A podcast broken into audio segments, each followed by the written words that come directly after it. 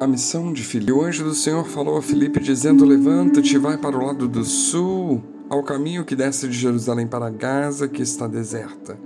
E levantou-se e foi, e eis que um homem etíope, um eunuco, mordomo Mordicandans, rainha dos etíopes, o qual era superintendente de todos os seus tesouros, e tinha ido a Jerusalém para adoração, regressava e, assentando no seu carro, lia o profeta Isaías. E disse o Espírito a Felipe: Chega-te e ajunta-te a esse carro.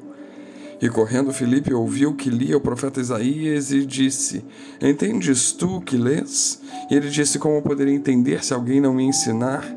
E a Felipe que subisse e com ele se assentasse. E o lugar da escritura em que lia era este: Foi levado como a ovelha para o matador, e como está mudo o cordeiro diante do que tosquem, assim não abriu a sua boca. Na sua humilhação foi tirado o seu julgamento. E quem contará a sua geração? Porque a sua vida é tirada da terra. E respondendo o eunuco a Filipe disse: Rogo-te, de quem diz isto o profeta? De si mesmo ou de algum outro? Então Filipe, abrindo a sua boca, começou nessa escritura, ele anunciou a Jesus. Indo eles caminhando, chegaram ao pé de uma água e disse o eunuco: Eis aqui água, o que me impede de ser batizado? Disse Filipe: É lícito, se crês de todo o teu coração e respondendo ele, creio que Jesus Cristo é o Filho de Deus. E mandou parar o carro e desceram ambos à água, tanto Felipe como o eunuco, e o batizou. E quando saíram da água, o Espírito do Senhor arrebatou a Felipe e não o viu mais o eunuco, e jubiloso continuou o seu caminho. E Felipe se achou em Azoto, e indo passando, anunciava o evangelho em todas as cidades até que chegou a Cesareia. Atos 8, 26 a 40. O anjo disse para Felipe descer de Jerusalém para Gaza. Para a banda desértica de Jerusalém a Gaza se percorre uma distância de aproximadamente 100 quilômetros. Após ter ensinado a palavra para o eunuco, o mesmo decidiu se batizar porque creu de todo o seu coração e confessou Jesus como o verdadeiro Filho de Deus imediatamente após o batismo do eunuco, quando Filipe saiu da água. A Bíblia nos diz que o Espírito Santo de Deus o arrebatou para a cidade de Azoto, a atual Asdod, onde continuou seu caminho anunciando a palavra até chegar a Cesareia. De Jerusalém a Cesareia, o caminho mais curto é de 121 quilômetros. De Jerusalém a Asdod, que é o atual nome da cidade antiga de Azoto, o caminho mais curto nos dias de hoje é de 63,1 quilômetros. Isso significa que ele foi arrebatado a uma distância de 60 quilômetros e depois percorreu a pé mais 60 quilômetros. Lembrando que isso tudo é uma hipótese, pois se trata de um estudo simples. Mas o que a gente aprende com isso tudo?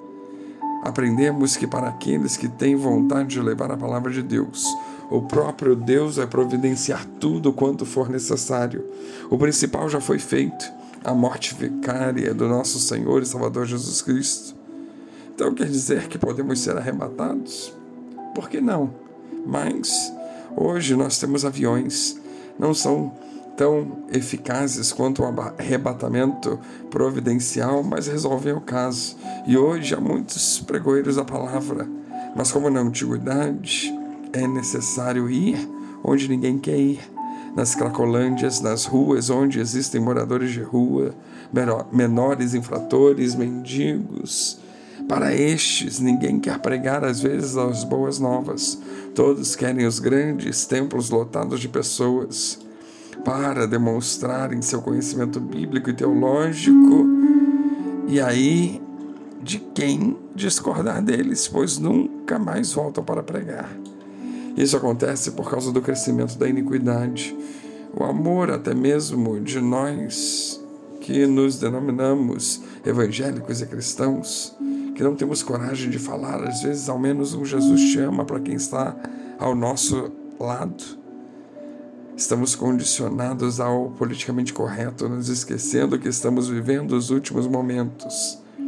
Incrível como tem evangélicos aqui assim também pensa. Mas a Bíblia tem resposta para tudo, sim. A primeira é: errais não conhecendo as Escrituras e nem o poder de Deus. E no quesito da pregação, da anunciação da palavra de Deus, o apóstolo Paulo disse: Olha, pregues a palavra, enches a tempo e fora de tempo, redarguas, repreendas, exortes, com toda longanimidade e doutrina, 2 Timóteo 4,2. Vejamos que o apóstolo vai além, insista, redarguas, defenda, repreenda, chama atenção para a verdade, exorte, ou seja, divirta, com toda paciência e verdade. E o mais importante, a todo tempo, o tempo todo, a todo momento que houver a oportunidade. Se não houver essa oportunidade, precisamos criá-la, pois o ser humano nós temos a incrível capacidade criativa que Deus nos deu. E assim, que venhamos aprender com o exemplo de Filipe, que aceita a sua missão, que aceita ser levado pelo Espírito Santo e por onde quer que ele passa, ele fala da glória e da grandeza do Senhor. Que assim seja com a nossa vida. Que Deus nos abençoe.